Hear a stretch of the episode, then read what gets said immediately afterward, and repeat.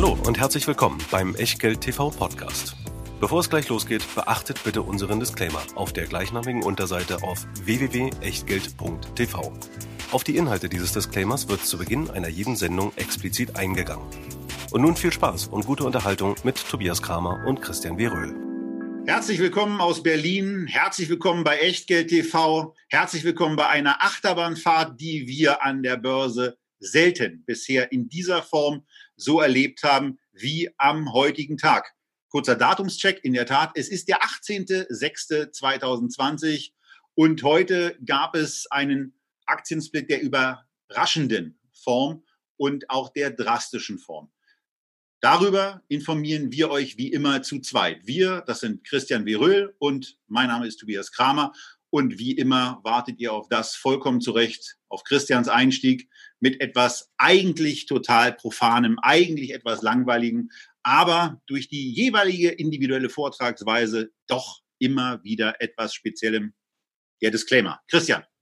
Hallo auch aus der Friedrichstraße. Tja, und wie jeden Donnerstag bei Echtgeld TV gilt natürlich auch für diese Sendung, alles das, was wir hier machen, ist keine Anlageberatung, Rechtsberatung, Steuerberatung, keine Aufforderung zum Kauf oder Verkauf von Wertpapieren, sondern wir präsentieren hier unsere Meinungen. Und was ihr aus diesen Meinungen macht oder eben nicht macht, das ist ganz allein euch überlassen und liegt natürlich dementsprechend auch in eurer Verantwortung. Und natürlich auch in der heutigen Sendung gibt es wieder eine ganze Reihe von Materialien, die ihr auch abrufen könnt in der Echtgeld TV Lounge für diese Materialien Richtigkeit, Vollständigkeit und Aktualität können wir natürlich keine Haftung oder Gewähr übernehmen. Trotzdem freuen wir uns natürlich sehr, wenn ihr diese Materialien gerne distribuiert, verteilt über die sozialen Netzwerke an eure Freunde oder solche, die es werden sollen. Nur seid so lieb, lasst immer schön den Quellenhinweis drauf. So, und dann hatten wir eigentlich jetzt vor, mal ein bisschen durchzuatmen. Wir wollten uns freuen. Ich wollte eigentlich hier mit einem Fanchart stehen. Ich wollte ein Liedchen singen. Und dann saß ich heute Morgen in einer virtuellen HV und plötzlich kam eine Nachricht, ja, über einen Aktiensplit sozusagen der anderen Art. Wirecard hat nicht etwa die dreifache Menge Aktien ausgegeben, sondern nein, die Aktie ist wirklich heute von über 100 auf zeitweise unter 30 abgestürzt, nachdem es wieder mal keinen Jahresabschluss gab. Ah, Tobias, wollen wir jetzt die ganze Wirecard-Geschichte noch einmal aufkochen oder lassen wir es bei einer kurzen Conclusio? Denn wir haben ja vor vier Wochen schon ausführlich über Wirecard gesprochen. Naja, das ist, das ist eben genau der Punkt. Und äh, was wir jetzt natürlich nicht machen werden, ist das alles nochmal zu erzählen. Wir werden versuchen, uns nicht nochmal in Rage zu reden, wobei ich fairerweise sagen muss, dass das einigermaßen schwierig ist. Also gehen wir mal ganz kurz auf die Fakten ein, die in der Tochter heute Morgen mitgeteilt werden. 1,9 Milliarden Euro. 1900 Millionen Euro äh, sind gerade nicht auffindbar. Ähm, und äh, weil der Jahresabschluss sich jetzt auch nicht fertigstellen ließ wegen dieser Problemstellung, ist es eben so, äh, dass wenn morgen dieser Jahresabschluss nicht vorgestellt werden kann, äh, dass es dann passieren kann, dass Kreditlinien in Größenordnung von zwei Milliarden Euro fälliggestellt werden. Das ist also dann in der Tat eine Situation, wo das böse I-Wort mal ganz kurz einzusetzen ist. Und das I-Wort heißt eben Insolvenz. Über die Thematiken bei Schwachsinnigkeiten, Blödsinn, auch in der Corporate Governance, vor allen Dingen in der Corporate Governance, haben wir hier schon gesprochen. Und deswegen auch in der Tat nochmal eingeblendet diese Sachen, über die wir hier gesprochen haben. Nämlich geht bei mir auf den Twitter-Kanal Tag Berlin. Da ist einmal die Sendung vom 30.04. nochmal verlinkt. Ihr kommt direkt an die Stelle, wo Christian eigentlich Langeweile hat und gar nichts über die Aktie sagen will, aber dann auch nochmal zu einem Rand ausholt, den, mit dem ich gestartet hatte. Ihr seht auch nochmal die Pressekonferenz von Christoph Daum weil er in dieser Pressekonferenz ja ein absolut reines Gewissen hatte. Ähm, und das war das reine Gewissen, was uns im Grunde genommen auch vom Kollegen Braun monatelang vorgegaukelt wurde. Und zum guten Abschluss nochmal der Chart der Wirecard-Aktie, wie er sich entwickelt hat und wie er bis gestern aussah, als er von knapp 200 dann eben bei 100 angekommen war, aufgrund dieser Wirren, aufgrund dieser Verschiebungen. Naja, und so sieht das Elend dann eben heute aus, wenn es richtig nach unten geht. Also, diese ganze Geschichte ist eine absolute Vollkatastrophe. Unser ernsthaftes Mitgefühl gilt bei den Leuten und gilt den Leuten, die sich von Herrn Braun an der Stelle haben einwickeln lassen. Denn was da jetzt alles auf dem Tisch liegt, das hat eine Dimension.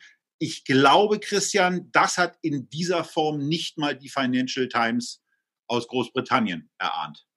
Ja, höchstwahrscheinlich nicht. Aber was wissen wir denn schon, was die Financial Times erahnt hat? Was wissen wir denn schon, was hier diese Dimension dieser Geschichte ist. Können wir das überhaupt ahnen? Also ich habe ja seit Jahren das Problem gehabt, ich habe Wirecard nicht verstanden, sie passte nicht in mein Beuteschema, deshalb habe ich die Aktie nie gehabt. Ich fand es toll zu sehen, wie einige Leute, die ich gut kenne, mit dieser Aktie sehr, sehr gutes Geld verdient haben, teilweise realisiert, teilweise dummerweise nicht realisiert.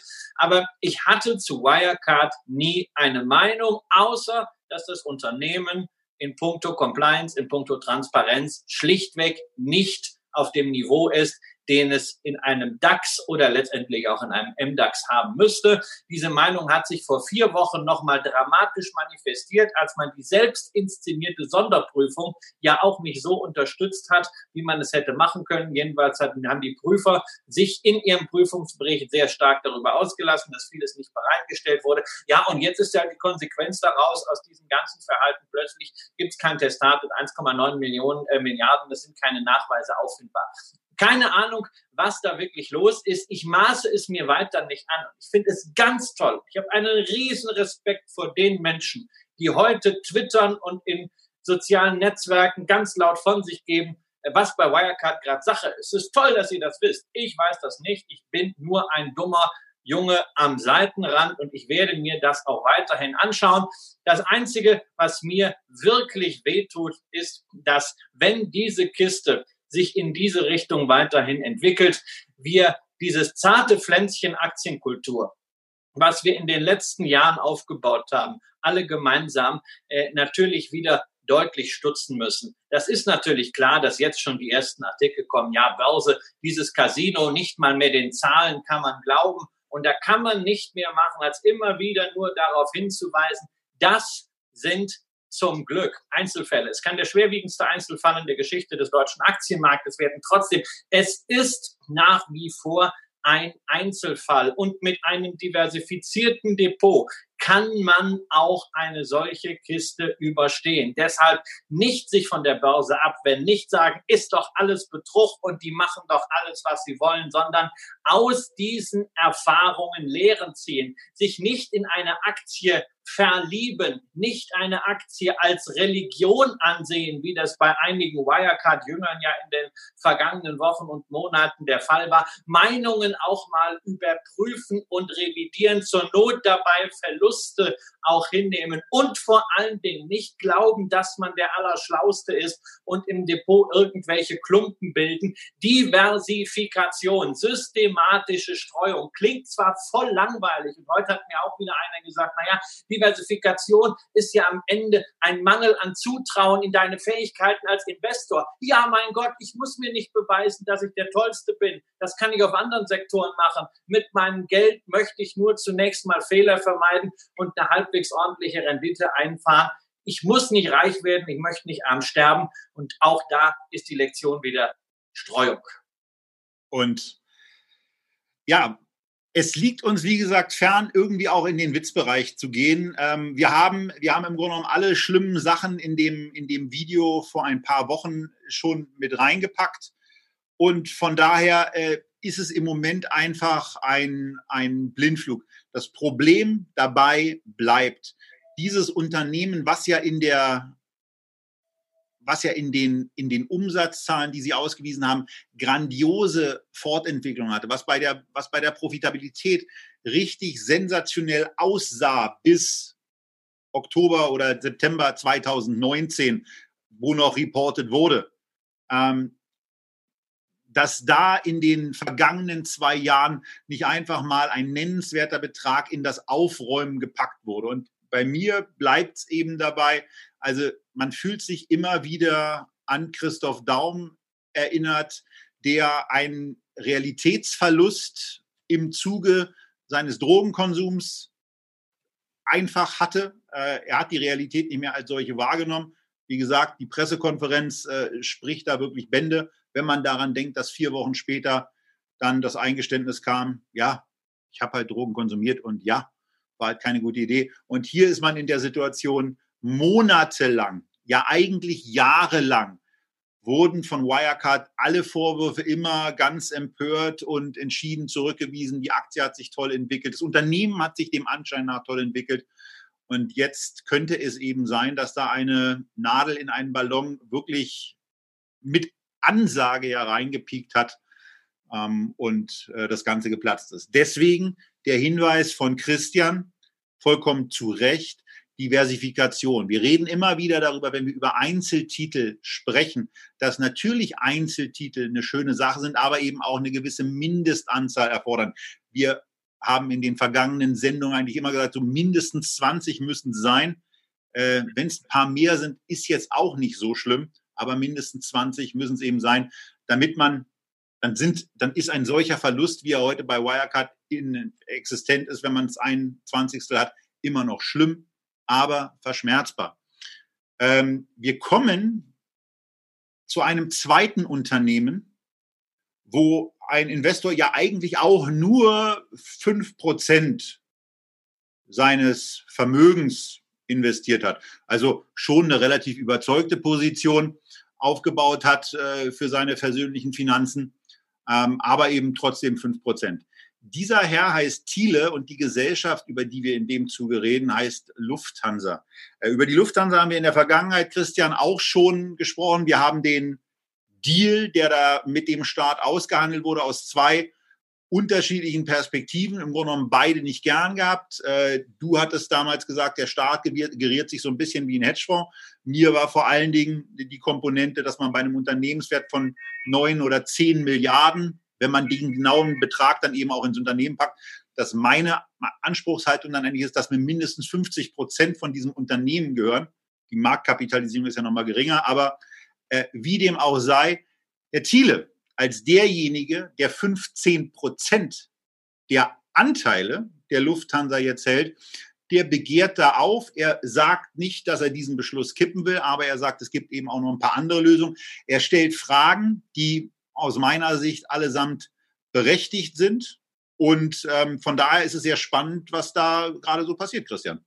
Ja, es war spannend ist es natürlich vor allen Dingen für die Beschäftigten. Spannend ist es für alle diejenigen, die irgendwie an der Lufthansa dranhängen, weil man dachte, die Lufthansa wäre schon gerettet. Und das hängt natürlich jetzt im Zweifel, weil die Beschlüsse zum Einstieg des Staates für das gesamte Rettungspaket bedürfen einer Zweidrittelmehrheit. Und wenn man sich anschaut, wie die HV-Präsenz historisch aussieht, dann könnten die 15 Prozent von Herrn Thiele locker reichen, um Kapitalbeschlüsse zu verhindern, wenn er das dann wirklich will. Man kann das ja wollen und in dem Moment, wo er das versucht, äh, sollte er natürlich auch irgendwas im Petto haben, Fragen stellen, diskutieren und sowas. Das ist alles schön. Das ist auch Sinn einer Hauptversammlung.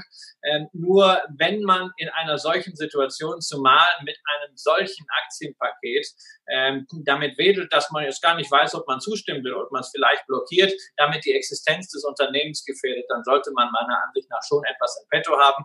Eine privatwirtschaftliche Lösung wäre natürlich immer besser als dieser Staatsmonopolkapitalismus, in den diese ganze Sache unter Umständen hineinlaufen könnte. Ähm, Herr Thiele als Milliardär kennt vielleicht auch den einen oder anderen Milliardär und vielleicht will er ja da mal anklopfen, dass man gemeinsam eine unternehmerische Perspektive findet für die Lufthansa, um dieses Geld, Liquidität und Garantien mit deutschen Unternehmerfamilien aufzustellen. Wenn das gelänge, wäre das toll und es wäre ein wirklich großartiges Signal für den Zustand der deutschen Unternehmerwirtschaft. Wenn nicht, wenn es nur darum geht, dass man jetzt ein bisschen hier zockt, muss ich sagen, pfui, Das hat weder die Lufthansa verdient, noch haben das die Beschäftigten verdient, schon gar nicht in dieser nicht selbstverschuldeten Krise.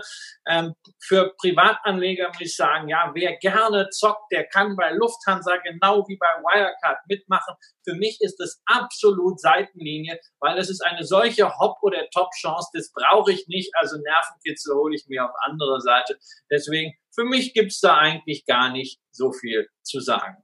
Wobei man aber noch dazu sagen darf, dass Herr Thiele eben mit äh, seinem entsprechenden Vermögen oder zu seinem entsprechenden Vermögen von aktuell laut Bloomberg Billionaire Index 16,9 Billionen US-Dollar in der amerikanischen Variante oder eben 16,9 Milliarden Dollar in der deutschen äh, Zielweise angesammelt hat. Und bei Knorr-Bremse hat er das getan. Der hat es im Wesentlichen dadurch getan, dass er auch da ähm, damals in das Unternehmen reingegangen ist, als es kein anderer haben wollte, ähm, das Unternehmen komplett neu aufgestellt hat und bei diesem Financial Restructuring, was bei der Lufthansa in welcher Form ja auch immer ansteht, auf jeden Fall Erfahrung hat. Hinzu kommt, ähm, wenn man äh, den Handelsblattartikel, der heute Morgen erschienen ist, zu dem ganzen Thema relativ lang war, äh, sich dann anguckt, ist Herr Thiele ein sehr äh, überzeugter Lufthansa-Flieger. Er fliegt ähm,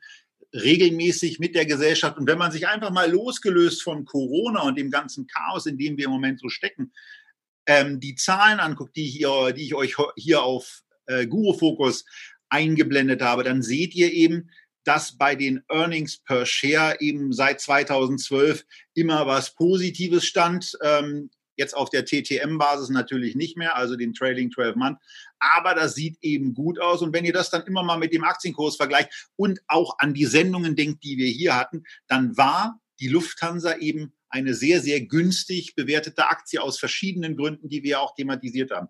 Und wenn dann jemand so überzeugt ist und sagt, Mensch, ich kriege dieses Unternehmen, was ich verstehe, was ich gerne nutze, wo ich ein wo ich ein Kunde bin, der komplett begeistert ist, zu einem für mich eigentlich relativ günstigen Preis, ähm, dass man dann bei der Refinanzierung, die da eben aufgrund dieser Krise ansteht, auch mitreden möchte und vielleicht, wenn man vor dem Staat als Gesellschafter dann eben bestimmte Sorgen hat, auch anders wirken will, dann verstehe ich das. Das hätte vielleicht früher ein bisschen proaktiver erfolgen können. Ja, sicher. Aber auf der anderen Seite, diese 15 Prozent hat er erst kürzlich erworben, also diese letzten 5 Prozent. Er hatte 10 Prozent schon eine etwas längere Zeit auf die 15 Prozent. Diese Meldung ist jetzt gerade erst gekommen. Ähm, und von daher gilt da die Konstellation. Also ich würde ihm da kein, äh, keine, keine Hasardeur-Tätigkeit unterstellen. Ich würde ihm auch nicht unterstellen, dass er da irgendwie mit den Schicksalen der Mitarbeiter spielt, sondern ich würde ihm unterstellen, dass er eine etwas andere Meinung hat äh, was mit dieser Gesellschaft und der Kapitalstruktur dieser Gesellschaft passieren sollte. Und ich bin mir sicher, Christian, dass wir auch nächste Woche zumindest an einem kurzen Moment über die Lufthansa reden also, werden. Also ich, ich als Populist, ja, sag an der Stelle natürlich, wenn der schon 750 Millionen äh, da reingebuttert hat in diese Aktien. Ja, was hat er gemacht? Er hat anderen Spekulanten die Aktien abgekauft. Es wäre sinnvoller gewesen, bei der Lufthansa anzuklingen und sagen, hey, ich finde euch super, ich will euch mithelfen. Ich will eine Kapitalerhöhung zeichnen zu dem und dem Kurs und ich garantiere euch 750 Millionen. Ja, was hat er gemacht? Dieses Anschleichen über die Börse. Ich weiß nicht, ist, ist einfach nicht mein Ding.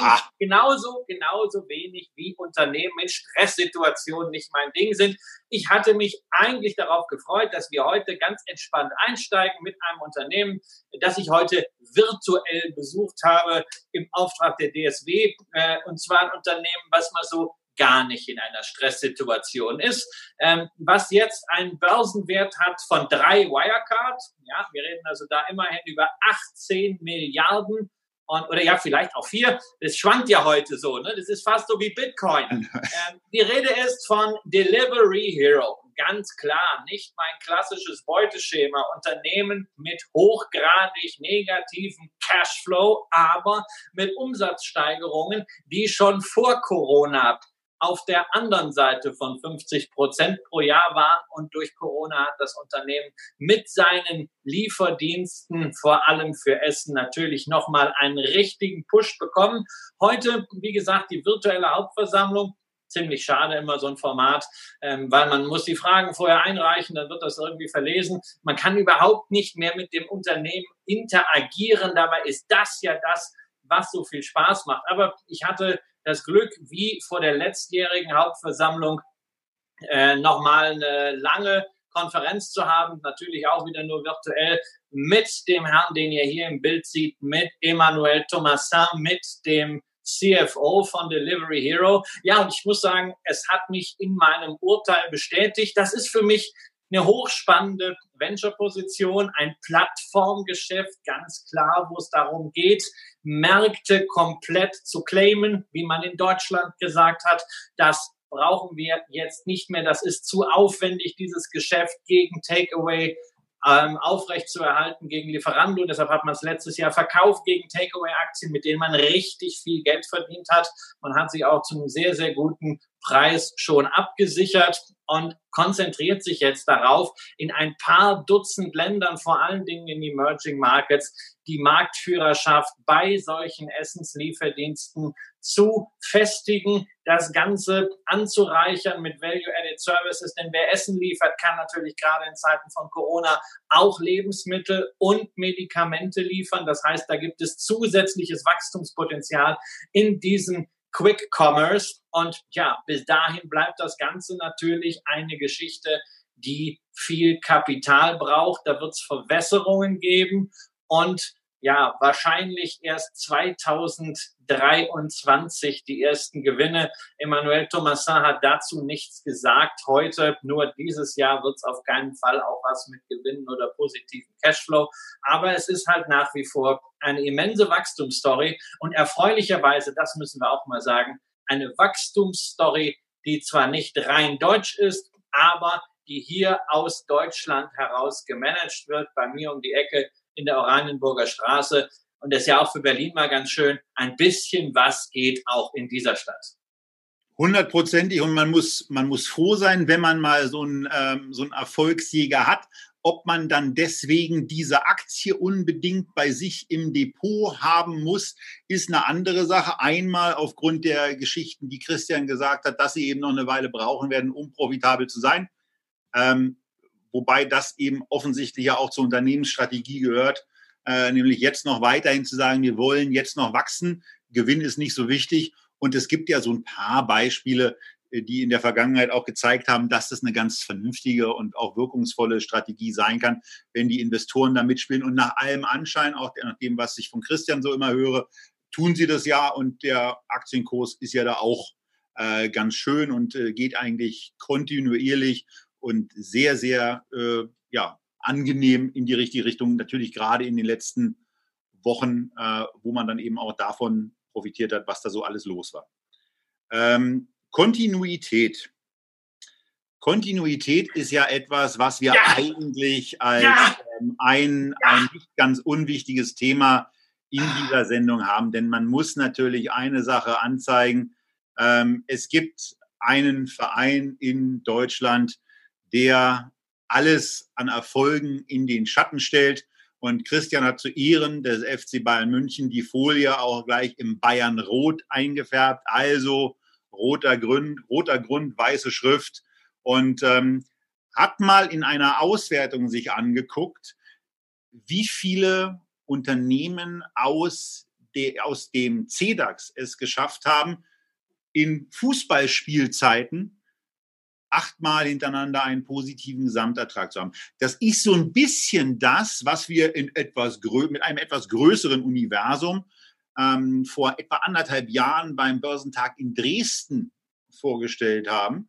Diese Aktien steigen immer und ähm, die Aktien, die hier draufstehen, von denen wir jetzt dreimal ausgewählt haben, um nochmal ein bisschen detaillierter über sie zu reden, ähm, das sind eben auch Meister ihres Fachs, denn achtmal in Serie einen positiven Gesamtertrag mit einem Gesamtertrag konsolidiert von mindestens 189 Prozent.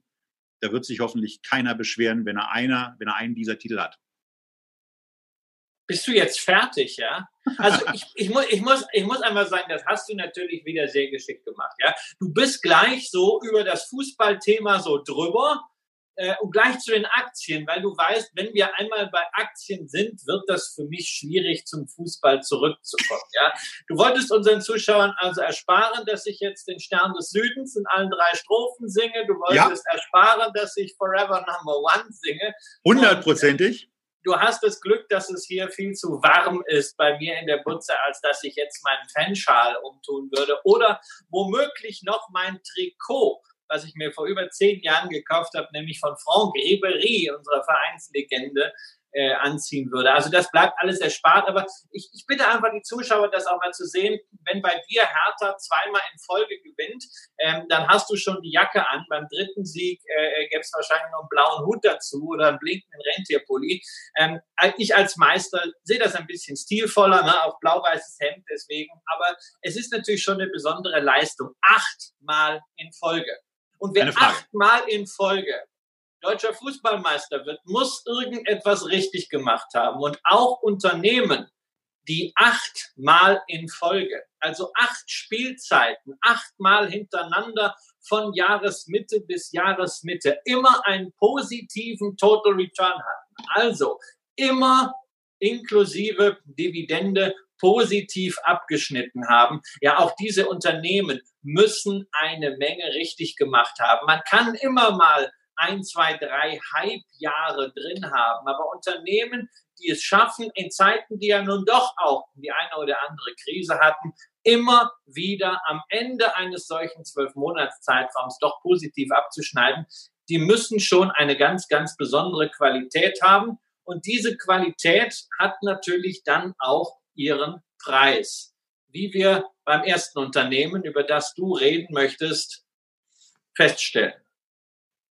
Naja, ich rede da gar nicht so lange drüber, weil das, ähm, du sprichst ja sehr gerne äh, mit diesem Wort Beuteschema und Labor- und Prozesstechnologie im Biotech, Pharma- und Nahrungsmittelsektor. Ähm, da wird es bei mir schon schwierig. Wenn ich dann dazu noch sehe, äh, dass ich ein 2019er KGV habe von 113 und ein 2020er KGV von 79, dann wird es nicht unbedingt besser. Ich bin zwar positiv angetan von einer EBITDA-Marge im Bereich von 25 Prozent. Ich bin natürlich auch positiv angetan von einem Piotrowski S, äh, äh, F-Score, verdammte Axt, Piotrowski S. So, jetzt machen wir das nochmal in Ruhe. Jetzt, jetzt müssen wir den aber auch durchziehen. Den Piotrowski F-Score, so rum.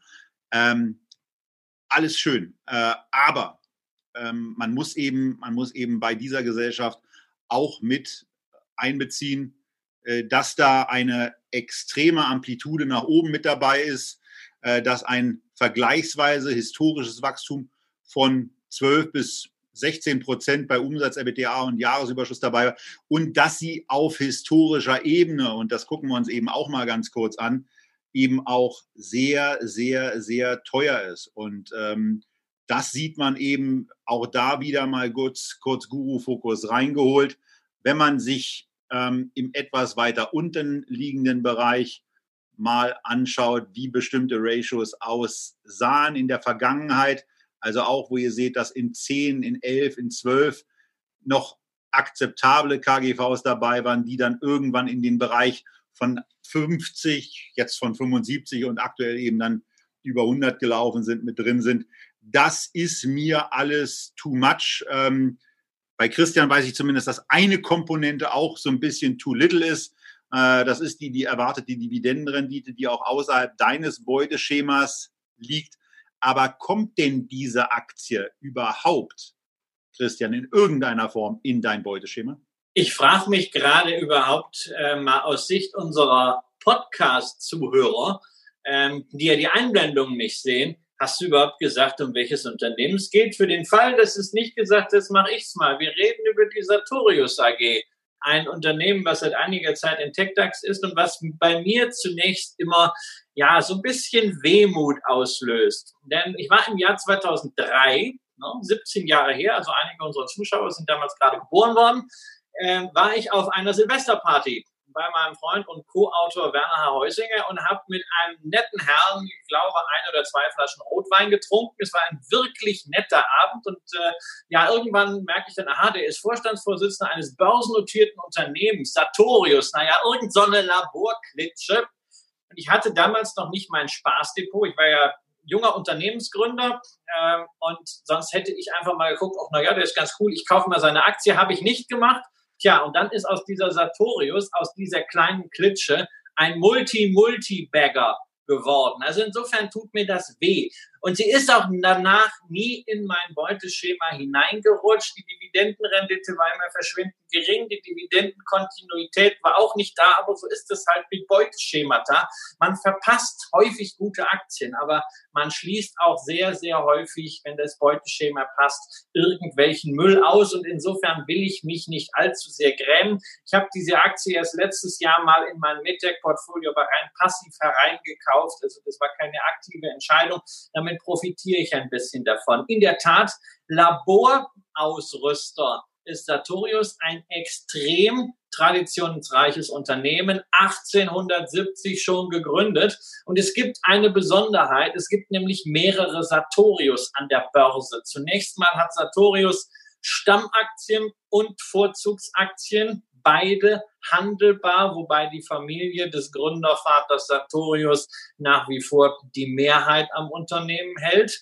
Und es gibt eine zweite Sartorius, nämlich in Frankreich, Sartorius Stedim. Das sind die Bioprocessing-Aktivitäten von Sartorius. Das ist das Geschäft, wo man im Grunde Zulieferer für Biopharma-Unternehmen ist und denen ja quasi die Hacken und die Schaufeln und eine ganze Menge noch an Prozesstools für die Forschung und die Entwicklung von Wirkstoffen schickt. Dieses Bioprocessing-Geschäft macht drei Viertel aus, aber immer daran denken, das ist separat nochmal handelbar da unten, wird also oben auf der Umsatzebene voll konsolidiert, wenn man 74 Prozent dran hält, aber beim Gewinn ist es dann halt nach Minderheitenanteilen dabei.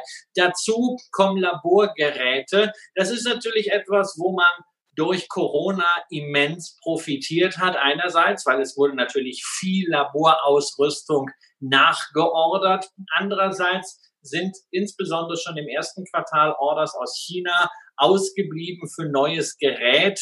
Das heißt also, so ein wahnsinniger Corona-Profiteur ist man nicht, aber das Unternehmen wird trotzdem wachsen. 15 bis 19 Prozent Umsatzwachstum stehen drauf.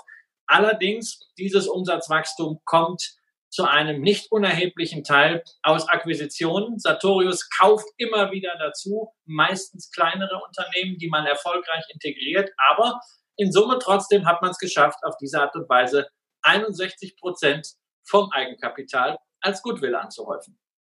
Ja, und insgesamt natürlich eine total beeindruckende Bilanz, die dieses Unternehmen da hingebracht hat und wo man eben auch äh, eine, eine Situation hat. Christian sagt ja da immer gerne, äh, Qualität kostet Geld. Ich ergänze dann ganz gerne, ja, man muss ja nicht jeden Preis deswegen bezahlen. Nein, der muss, sorry, du stellst mich in dem Kontext, Qualität hat ihren Preis immer so hin, als wäre ich völlig bar jeder Vernunft bereit, jeden Preis für eine Aktie zu zahlen. Das in bestimmten Sendungen hatte ich aber auch den Eindruck. Ich sage, ich sage halt nur, ich erwische doch eh nicht den richtigen Moment. Und es ist doch durchaus möglich, dass eine Aktie, die heute mit einem KGV, was sowieso manipulierbar ist in beide Richtungen, der Gewinn die Aktie von 44 gehandelt wird, ähm, noch stärker wächst und eine entsprechend bahnbrechende Entdeckung macht, sich entsprechend durchsetzt durch Netzwerkeffekte, durch Plattformeffekte, wie bei einer DocuSign, wie bei einer Zoom, dass es noch stärker äh, ähm, Gewinne steigern kann und dann relativiert sich dieses KGV. Ähm, und ansonsten investiere ich nur einfach nicht in Firmen, in Umbruchssituationen. Ich will doch nicht schlau sein. Ich will doch nicht sagen, ah, da ist was, da kriege ich den Cent, äh, den Euro für 50 Cent. Das, sind, das will ich nicht, weil ich halte mich nicht für so schlau, ähm, sondern ich kaufe gute Unternehmen und irgendwann, wenn sie erfolgreich sind, und das prüfe ich, wachsen sie in diese Bewertung rein. Nur bei Sartorius muss ich sagen, quantitatives Beuteschema funktioniert nicht. Fürs Spaßdepot ist es mir zu spät. Und daran, dass Sartorius mit dem Geschäft jetzt in der Lage ist, relativ bald in diese Bewertung hineinzuwachsen, da habe ich ja Zweifel weil man natürlich nicht einfach jetzt bahnbrechende Innovationen bringen kann. Man forscht nicht selber, man hat keine Wirkstoffe und man hat natürlich auch nicht die Situation, dass man irgendeine Technologie beliebig skalieren kann äh, an zwei Milliarden Nutzer wie das im Plattformgeschäft möglich ist. Und deshalb muss ich mir sagen, also Kurs-Gewinn-Verhältnis ist das eine, aber Kurs-Cashflow, ich habe es mir aufgeschrieben, 44 mal Cashflow das ist eine fette Bewertung, das ist mir zu viel. Dazu, der Goodwill ist hoch und die Schulden, na ja, 2,2 mal EBIT äh, als Nettoschulden ist auch schon üppig. Und wenn ich dann sehe, dass ein Unternehmen eigentlich sagt, also es läuft eigentlich alles total toll, aber naja, wir wollen doch mal die Dividende um 40 Prozent senken dieses Jahr. Ist das zwar schön aus Sicht der Eigentümerfamilie, dass sie nicht so viel Geld aus dem Unternehmen äh, rausziehen. Aber andererseits, wenn es so gut läuft und man so gut aufgestellt ist, dann hätte man die Dividende ja auch konstant halten können. Mir ist das zu viel hin und her. Mir ist die Aktie auch ein bisschen gehypt. Deshalb, das ist was, da kann man mal gucken, wenn die Vorzugsaktie auf 200 zurückgeht, dann könnten wir sie uns vielleicht nochmal vornehmen. Bis dahin auch von mir ein, da bin ich dann mal raus. So. Und nachdem wir das dann auch geklärt haben, kommen wir jetzt zu einem Unternehmen, wo ich den Namen nicht zum Start vergessen werde zu sagen. Also von daher in der Tat auch eine Entschuldigung an die Podcast-Hörer, die uns ja aktuell ganz, ganz lieb zu haben scheinen, äh, was möglicherweise auch an der Aufforderung an euch liegt, doch, wenn ihr die Podcasts hört, eine Bewertung abzugeben. Vielleicht mein Lapsus mit der Sartorius und den auch nicht vorgelesenen Bewertungseinheiten, die ich in der Live-Sendung dann eben auf Guru Focus anzeige und die ihr zumindest auch im Nachgang auf YouTube sehen könnt, äh, den zu verzeihen. Aber wir werden das jetzt bei diesem Unternehmen ein bisschen besser machen. Denn eine Aktie, die auf der Liste auch mit aufgetaucht ist, als ein Titel, der in acht Spielzeiten von Juli eines Jahres bis Juni des darauf folgenden Jahres, also einer Bundesliga-Saison, von vertraglichem Anfang bis Ende erfolgreich abgeschnitten hat, war die Deutsche Börse AG. Und ähm, wenn man sich da anschaut, was einen da so erwartet bei dieser Gesellschaft, dann ist es an bestimmten Stellen eben etwas, wo man einfach nur sagen kann, das ist wirklich mal zum Niederknien aus einer Investorensicht sensationelle Operating Income Margin, 49,7 Prozent weist Bloomberg hier aus. Bei Guru Focus, wo ich mir auch die Historie mal ein bisschen angeschaut habe, ist das äh, manchmal ein bisschen mehr. Es waren in der Spitze auch schon mal 60. Aber bei all dem muss man eben mit berücksichtigen, dass in dem Bereich dann eben irgendwann auch mal die Luft dünn und vielleicht auch irgendwo raus ist bei einer Margenoptimierung. Ansonsten, was haben wir hier bei dem Unternehmen? Womit verdienen die eigentlich ihr Geld? Ja, zum einen mit Trading, mit dem Trading-Bereich, da fallen 59 Prozent der Erlöse an, also zumindest im Geschäftsjahr 2019. Im Post-Trading-Bereich, äh, da ist im Wesentlichen die Clearstream die verantwortliche Geschichte. Und im Bereich des Pre-Trading sind es auch noch 6 Prozent. Und das ist auch etwas, wo, wo wir bei einer vorhergehenden Besprechung der Börse schon mal gesagt haben, dass das eigentlich etwas ist, wo ein bisschen draufgesattelt werden könnte. Denn trotz einer bei so einer Marge und auch einer, einer wirklich äh, vernünftigen Marktstellung ähm, bei einer akzeptablen Bewertung. Aktuelles KGV liegt bei 26,2 für 19 und bei 23,8 für erwartet 2020. Die Handelsaktivitäten waren ja nicht schlecht, also von daher äh, kann es durchaus auch sein, dass der Gewinn noch ein bisschen stärker steigt, als er im Moment erwartet wird. Äh, ist es eine Bewertung, die, die okay ist, die weder, äh, also die auf jeden Fall nicht zu hoch erscheint. Dividendenrendite mit einer 50-prozentigen Ausschüttung ist ganz schön. Aber vor allen Dingen ist eben diese Brachialität bei der Marge beeindruckend. Aber Christian eben auch mit dem Gefahrenherd, den es dann gibt. Wie sicher ist sowas eigentlich? Also wie sicher sind eigentlich Börsenhandelsgeschäfte? Wie sie zum Beispiel ja auf Xetra stattfinden. Wie sicher ist so ein Terminmarkt? Und wie sicher ist auch so eine Geschichte wie Clearstream? Drei Bereiche, die recht wichtig sind und die von Digitalisierung, Tokenisierung, Blockchain und ähnlichen Weiterentwicklungen bei der Geldanlage bedroht scheinen, oder?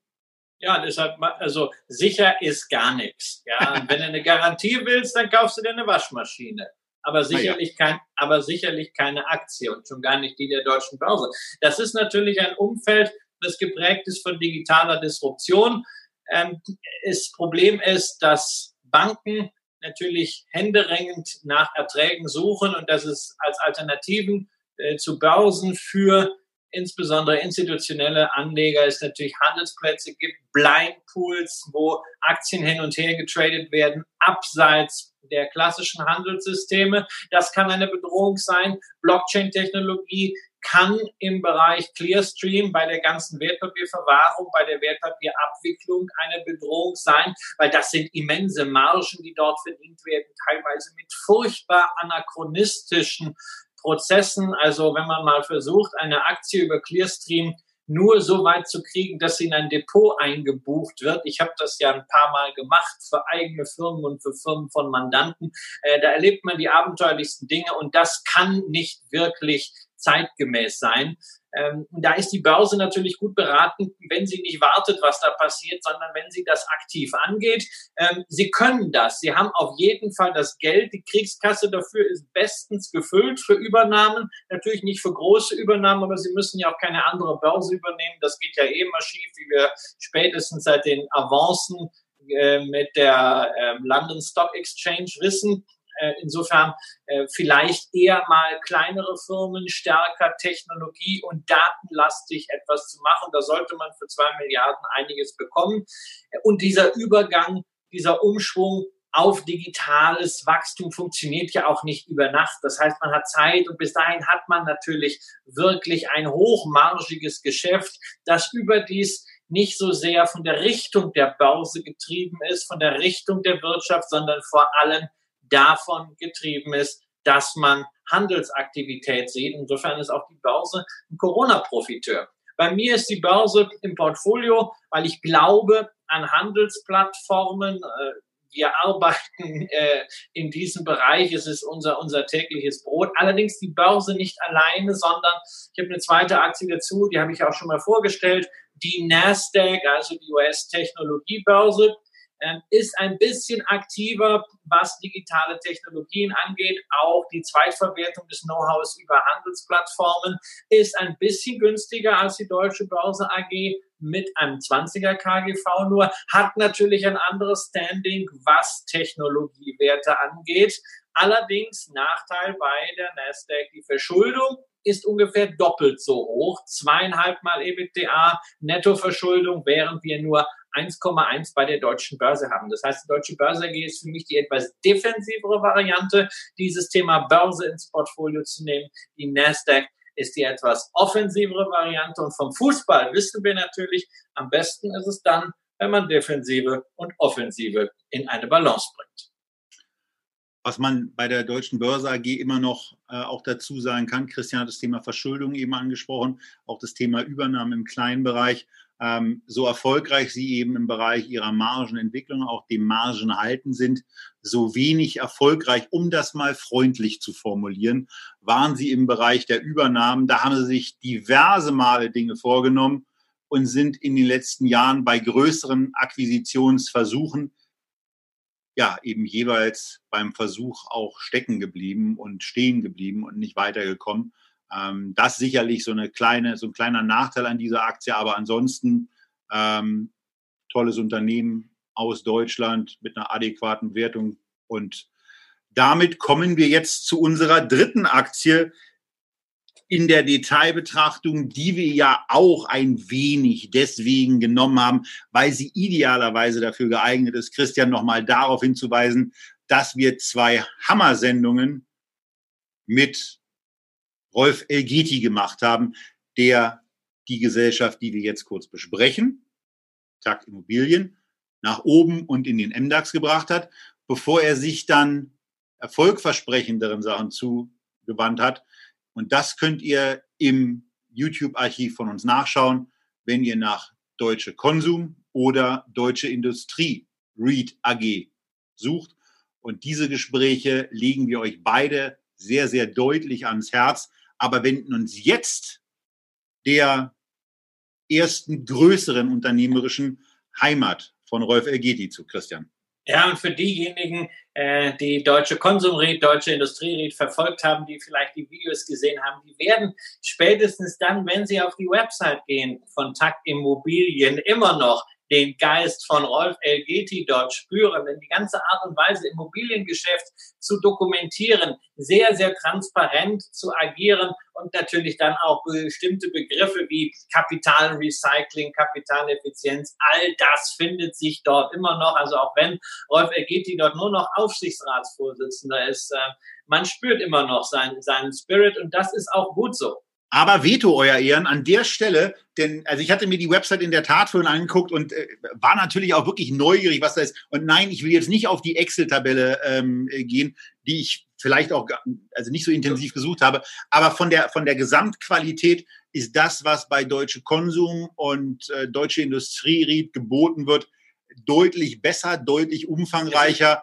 Aber Noch vielleicht besser. ist es irgendwann auch mal ein bisschen schwieriger, äh, bei einem Portfolio von jenseits von 80.000 Wohnungen genau. das Ganze aufzubereiten. Und was bei Das sollten wir nämlich bedenken. Das sollten wir bedenken. Wir reden nämlich hier nicht über Industrieimmobilien und Handelsimmobilien, sondern wir reden hier über Wohnungen. Und während wir ja bei den Handelsimmobilien nachlesen können, wie viel ähm, Miete denn da fließt. Also ich weiß ja nicht, ob der Herr Müller aus Leipzig unbedingt lesen möchte im Internet, dass er in der Gottstedtstraße 15 wohnt. Und man kann das ja auf einer Hausebene aggregieren. Ja, das kann, das kann man, das kann man auch machen. Trotzdem, also was dort äh, für die einzelnen Standorte an, ja. äh, an Informationen abrufbar ist, das ist schon sehr, sehr gut. Standorte ist ein wichtiges Thema. TLG ist keine deutschlandweit aktive Immobiliengesellschaft, ähm, TAG ist keine deutschlandweit aktive Immobiliengesellschaft, sondern speist sich aus ein paar Wohnungen im Norden. Im Wesentlichen als Fundus hat man 2012 die TLG übernommen, also die ehemaligen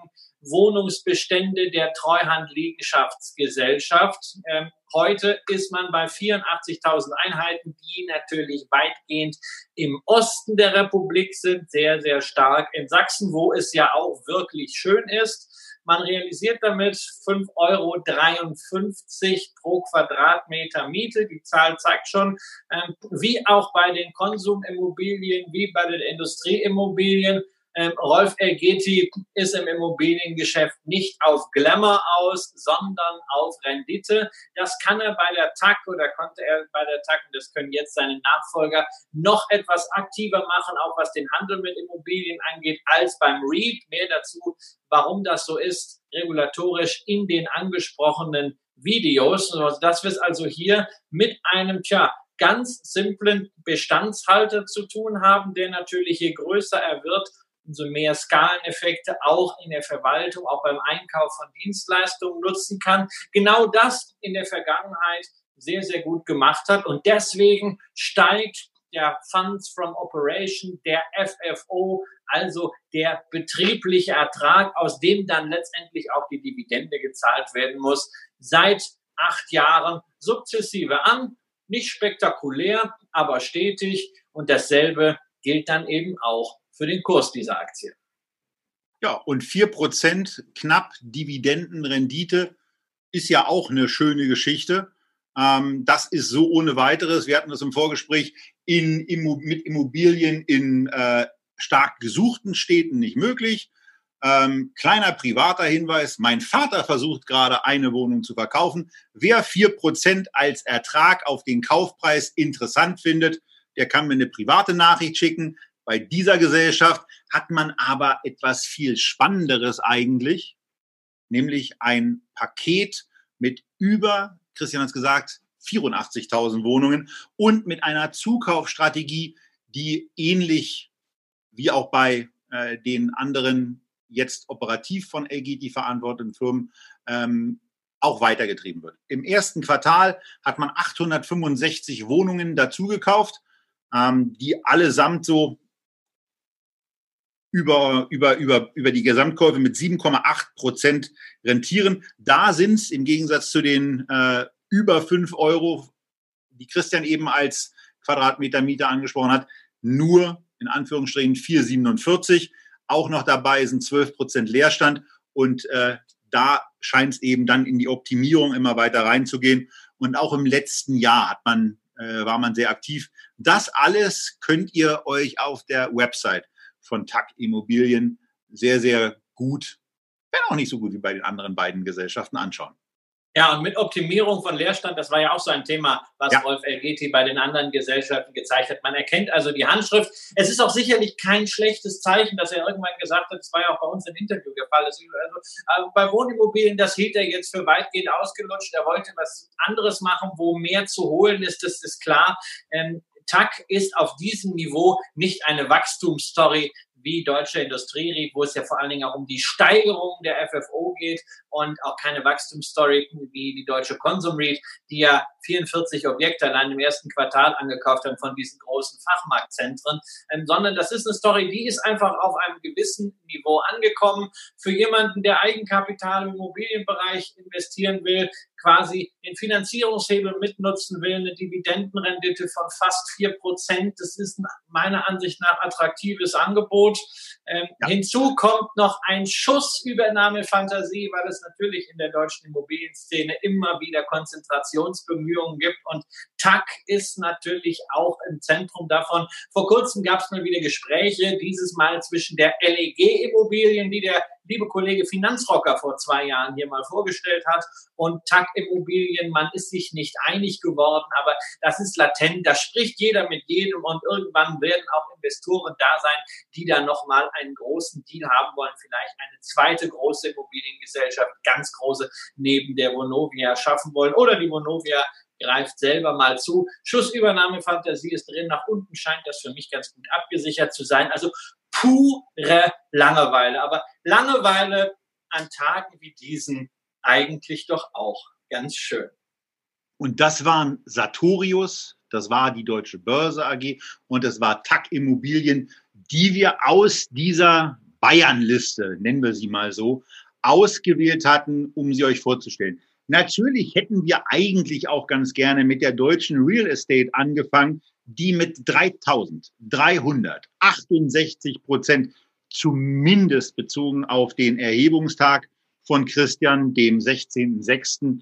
in dem Ranking auf eins stehen und äh, da, wenn nicht ganz was Besonderes passiert, auch stehen bleiben werden bis zum 30.06. diesen Jahres.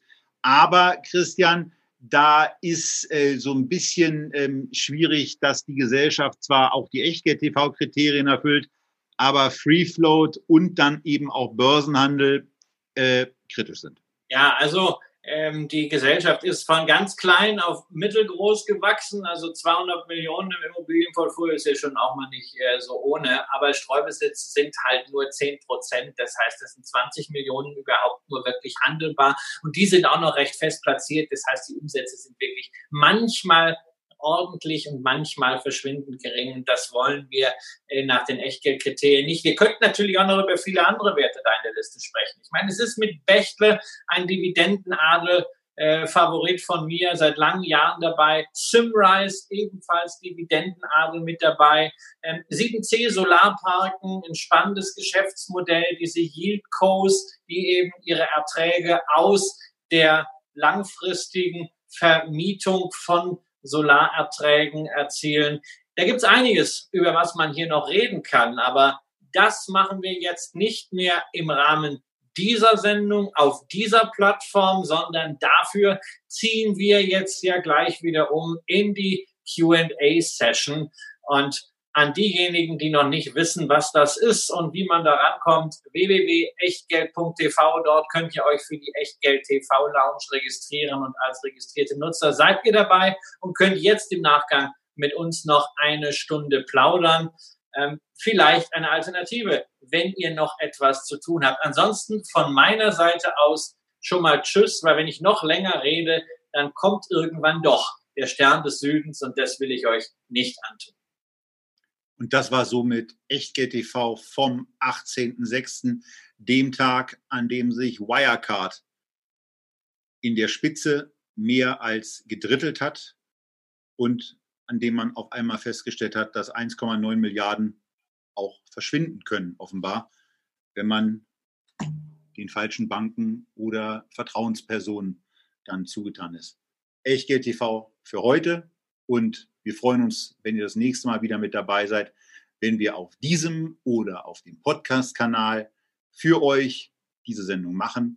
Bis dahin alles Gute, gesund bleiben, gute Investments tätigen und ansonsten vielleicht auch einfach mal, jetzt ist ja Sommer, entspannt zurücklehnen und einfach ein Bier trinken. Tschüss aus Berlin.